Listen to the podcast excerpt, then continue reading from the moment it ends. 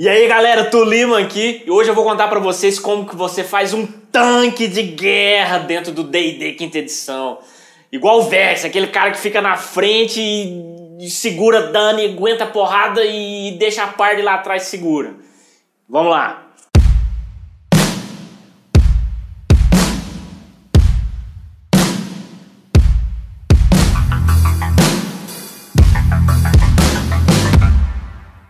Antes da gente começar, galera, curte aí, toca o sininho, dá o subscribe, manda uma carta para nossa caixa postal, arroba 9655. E aí, velho, faz tudo aí para ajudar, a gente tá precisando. Valeu, um abraço. Então, pessoal, quando a gente foi começar a queda de Forkland, a nossa parte tinha o Tandrin, que era um sorcerer, né, pouco PV, só que tem muita, tem pouca vida, mas dá muito dano. E também tinha o Caeiros, que era um rogue, né? Um ladino. Então também tinha pouca vida, mas dá muito dano. Então eu vi que a gente estava precisando de uma pessoa que tancasse, que ficasse lá na frente aguentando as porradas, enquanto os dois faziam o que eles precisavam fazer ali, dar dano e matar todo mundo. Então eu pensei em fazer um combo pro Vexen lá de guerreiro, né, no D&D quinta edição. Primeiramente eu comecei como humano, que isso me deu a possibilidade de escolher um talento, né, para começar já, e eu peguei o talento Shield Master. Esse talento é muito bom, porque quando você está usando um escudo, você tem direito a usar uma bônus action para depois de um ataque, sempre que você der um ataque, você tem direito de usar uma bônus action para dar um chove na criatura. E o chove no D&D quinta edição é muito bom, porque você não, não é igual no Pathfinder, porque no Pathfinder você só podia empurrar a pessoa 5 feet, né?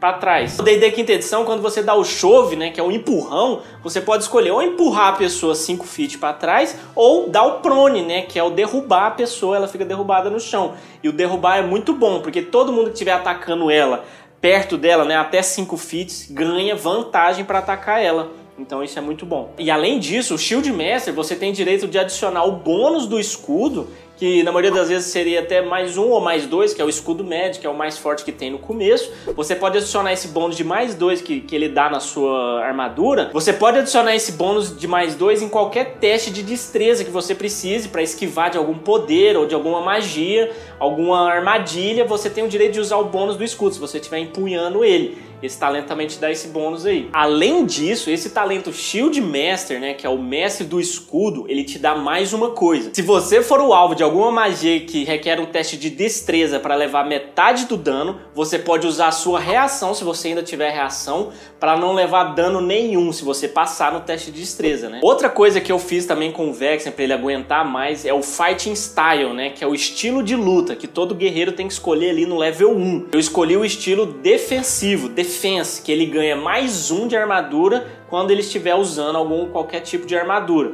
Então já aumenta ali um pouquinho a sua CA. Eu queria deixar aqui uma dica, porque muita gente, em todos os sistemas de RPG que eu, que eu jogava, a CA nunca importava. Porque os, os, inimigos, com o passar do level, iam ter bônus de ataque tão grande que não importa o, o, o, o número da sua CA, não importa o quão alto a sua CA era, o seu inimigo sempre ia passar. Então CA, no Pathfinder primeira edição, no D&D terceira edição, era sempre muito ruim de investir pontos em CA para você ter uma CA alta. Só que no D&D quinta edição, a proficiência dos ataques vai crescendo muito devagar, o número não é tão alto. Então uma CA alta pode te garantir que você vai resistir a muitos ataques ali, você vai deixar de levar muitos ataques por uma boa parte do, da evolução do jogo. Para esse combo de guerreiro tanque ficar ainda mais forte, você tem que pegar as armaduras mais pesadas. Por exemplo, o Vex ele usa uma full plate, né, que é uma armadura completa que ela dá CA 18 ela tem algumas desvantagens, por exemplo, em stealth, que o Vex, vocês sabem que o Vex, quando é stealth, ele fica para trás e deixa todo mundo ir, porque ele,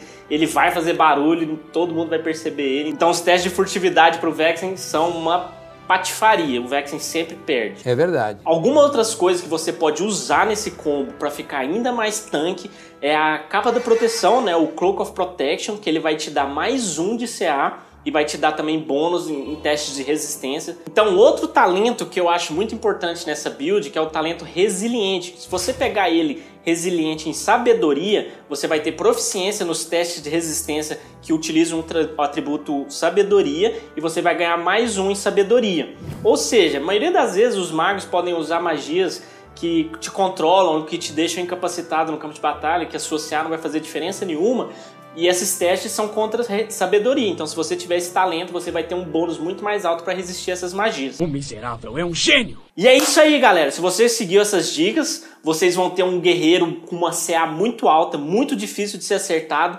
E se você colocar alguns pontos em Constituição, você vai ter muito ponto de vida e você vai ser aquele cara que vai ficar na linha de frente defendendo seus aliados para que eles não levem dano e façam ali o que eles têm que fazer fique lá de patifaria lá, beijando um ao outro, igual o Tandrinho e o Caio.